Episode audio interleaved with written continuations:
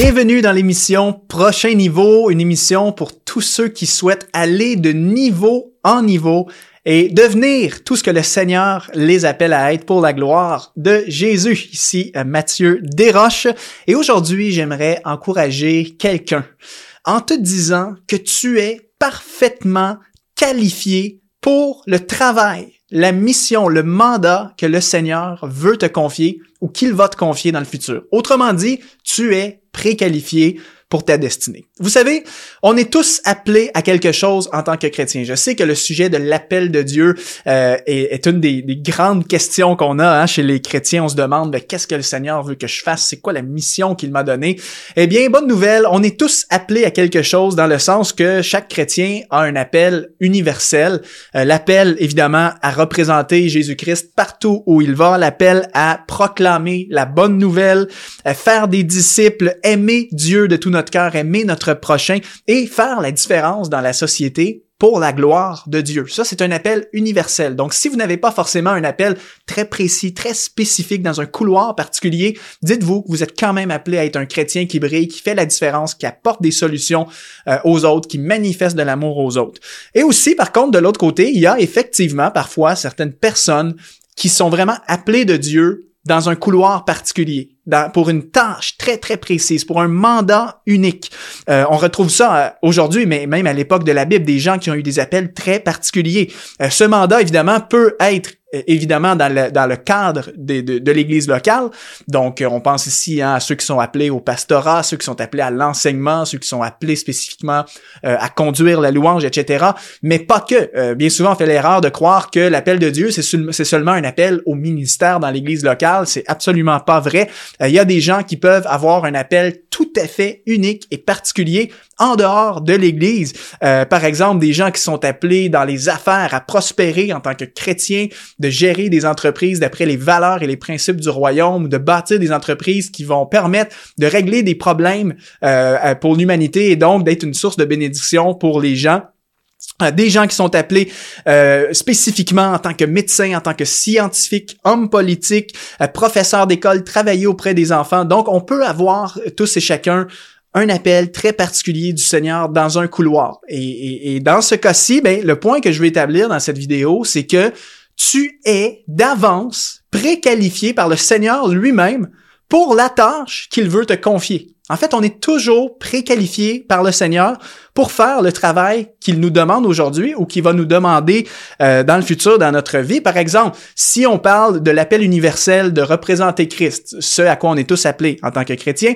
ben, en quoi nous sommes préqualifiés pour faire ça? On est préqualifiés parce que le Seigneur nous a donné son Saint-Esprit qui vit en nous et que la Bible nous dit, hein, qui nous remplit de puissance, de courage pour euh, annoncer l'Évangile, pour briller, pour aimer les gens qui sont peut-être mal aimables. Donc, le Saint-Esprit nous rend capables d'être des témoins, d'être la lumière du monde, de briller, d'aimer notre prochain. On est préqualifié dans ce sens-là.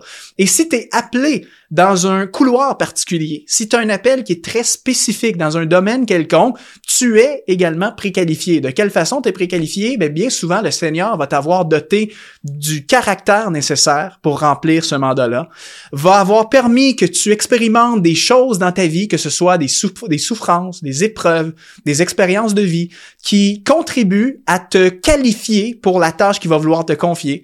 Le Seigneur va peut-être aussi t'avoir donné d'avance des dons naturels que tu n'as, tu n'as pas demandé, c'est juste un don que tu as. Et ces dons, le Seigneur va s'en servir précisément pour l'appel, le couloir dans lequel euh, il va t'employer. Donc, on est toujours préqualifié pour accomplir notre destinée. Alors, on n'a pas à s'inquiéter. On n'a pas à se faire du souci, en fait, si on pense qu'on manque de qualification pour faire euh, le rêve qui est dans notre cœur, pour obéir à l'appel de Dieu. En fait, le Seigneur lui-même pourvoit à ce que tu sois en mesure de faire ce qu'il te demande de faire. C'est très puissant. Et c'est pas un principe que je viens d'inventer comme ça. En fait, c'est vraiment un principe euh, qu'on retrouve dans la parole. Et je m'appuie particulièrement sur, euh, en fait, l'histoire de Daniel pour pouvoir vous affirmer une telle chose euh, avec assurance.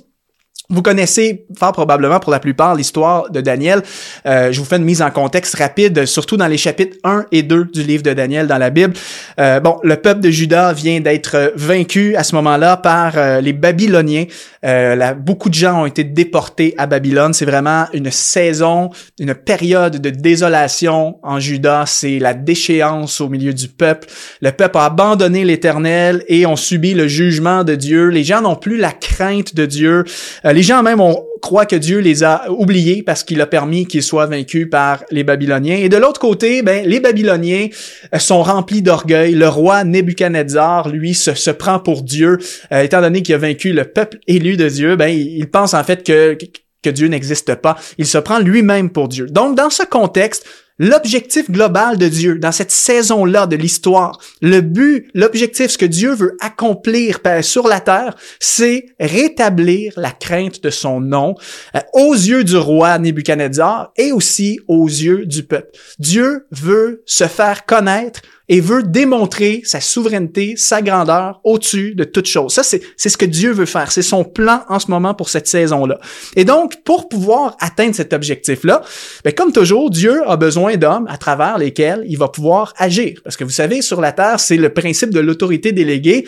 Dieu n'agit sur la terre que à travers des hommes, dans le sens que c'est vraiment une chose. Dieu pourrait, évidemment, outrepasser l'homme et faire des choses, mais partout dans la Bible et dans l'histoire, on se rend compte que Dieu a toujours choisi des hommes pour accomplir son, son euh, il a utilisé des prophètes pour parler euh, à son peuple. Il a utilisé Moïse pour sortir le peuple d'Égypte, Josué pour conquérir la terre promise. Donc, Dieu aurait très bien pu faire ces choses-là à la place des hommes, mais le principe de l'autorité déléguée nous dit que Dieu passe toujours à travers des hommes. Donc, donc dans ce contexte-là, Dieu veut rétablir la crainte de son nom, et pour ça, ça lui prend un homme. On est donc dans un contexte où est-ce qu'il y a un appel spécifique pour une personne.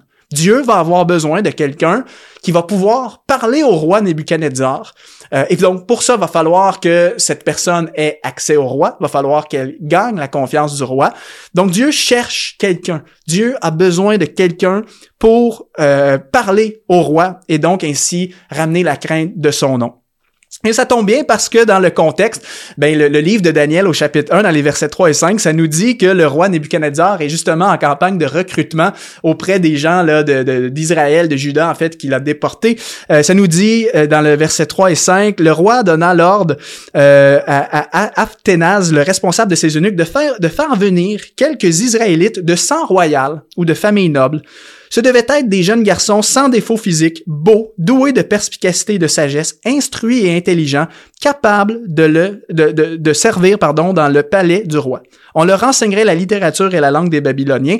Roi, le, le roi leur, réservait pour, euh, leur réserverait pardon, pour chaque jour une portion des plats servis à sa table et des vins de ses banquets. Autrement dit, le roi veut des gens qui vont servir dans son palais euh, royal et il veut des gens ultra compétent, ultra qualifié. Voici la description de poste en ce moment. S'il y avait un affichage de poste comme nous on le connaît dans notre époque moderne, sur la description de poste, ce serait écrit un Israélite de sang royal ou de famille noble, euh, beau et sans défaut physique, donc la perfection physique, doué de perspicacité de sagesse, instruit et intelligent, capable de servir dans le palais royal.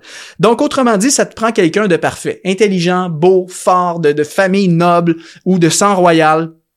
Et c'est là que dans l'histoire de Daniel, Daniel entre en ligne de compte préqualifié par Dieu pour la mission, le mandat, la destinée que Dieu voulait lui confier.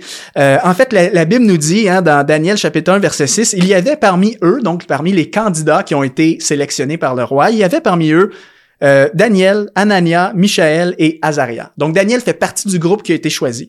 Et un peu plus loin, verset 17, ça nous dit, Dieu accorda à ces quatre jeunes gens de la connaissance, de la perspicacité dans tout ce qui concernait la littérature et la sagesse.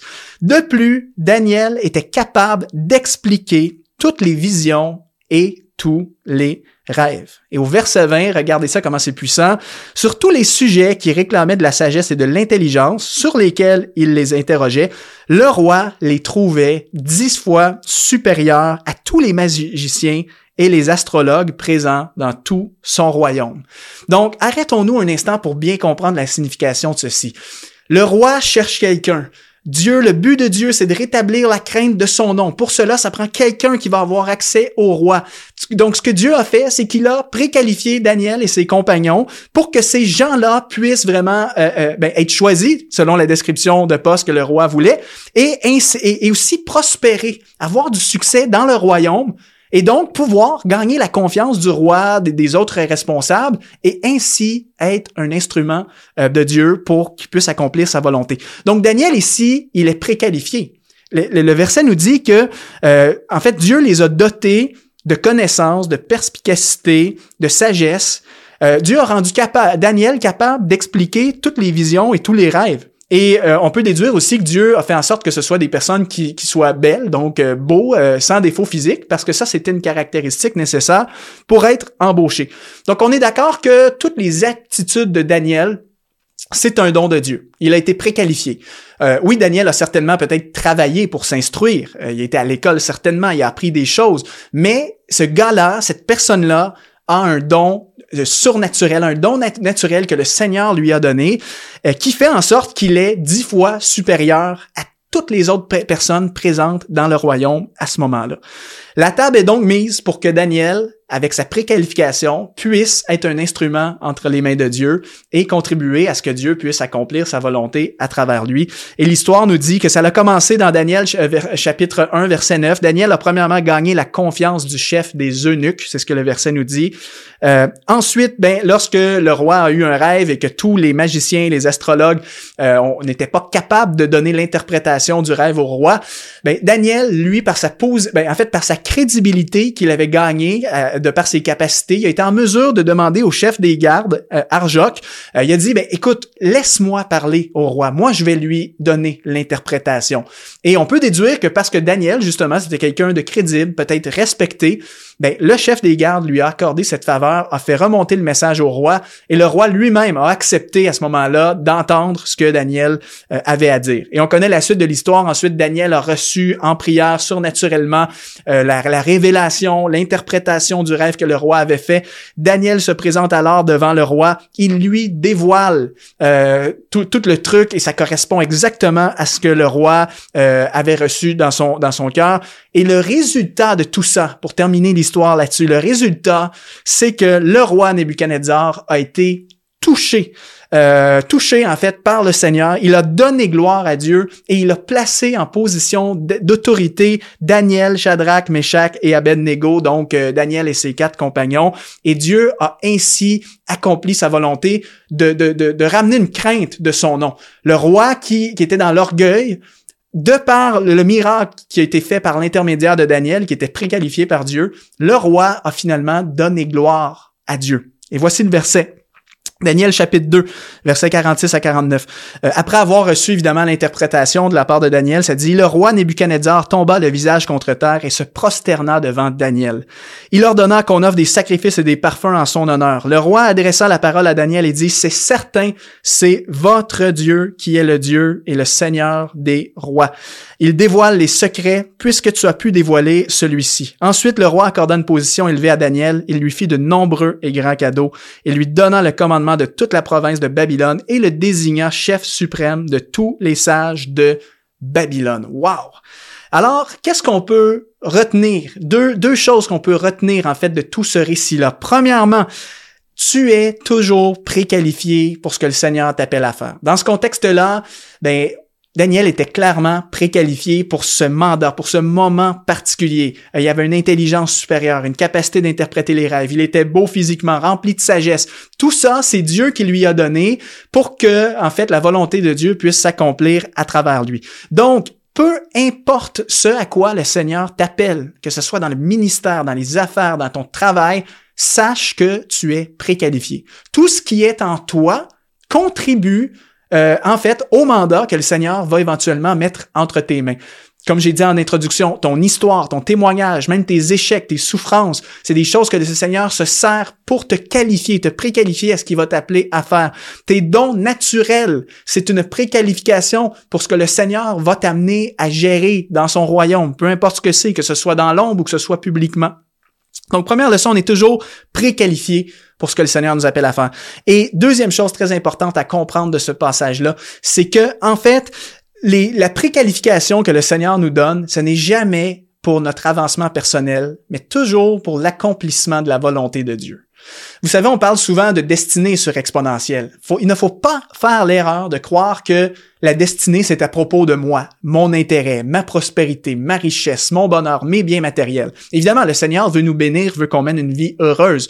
Euh, ça, il n'y a, a pas de doute là-dessus. Mais ultimement, la destinée que le Seigneur nous confie, c'est toujours pour ses intérêts à lui, pour qu'on soit un instrument entre ses mains. Euh, donc ici, toute l'histoire de, Daniel, tout ce récit-là qu'on vient de voir, il n'y a rien de tout ça qui est à propos de Daniel.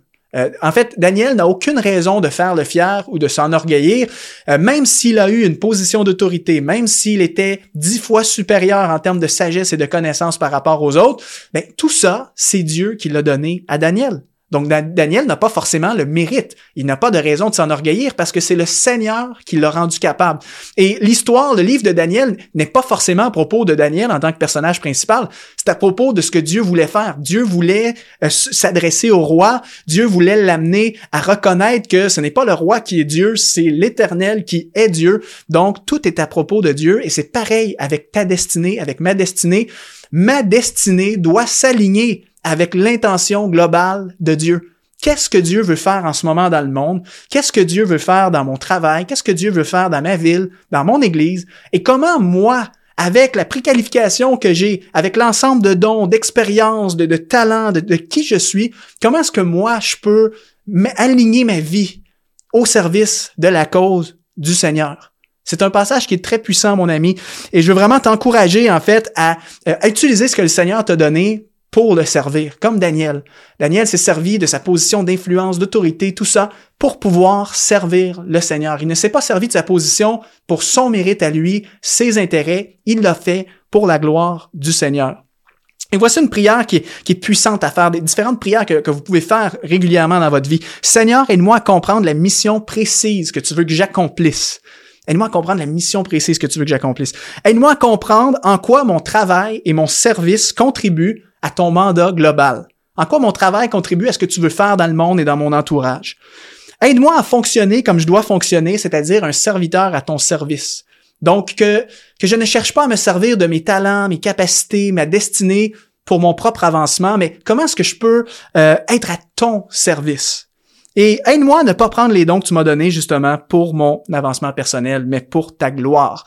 Alors soyez inspirés. J'espère que cette émission vous booste, vous encourage, pour emprunter le terme de Luc Dumont. J'espère que ça vous exponentialise.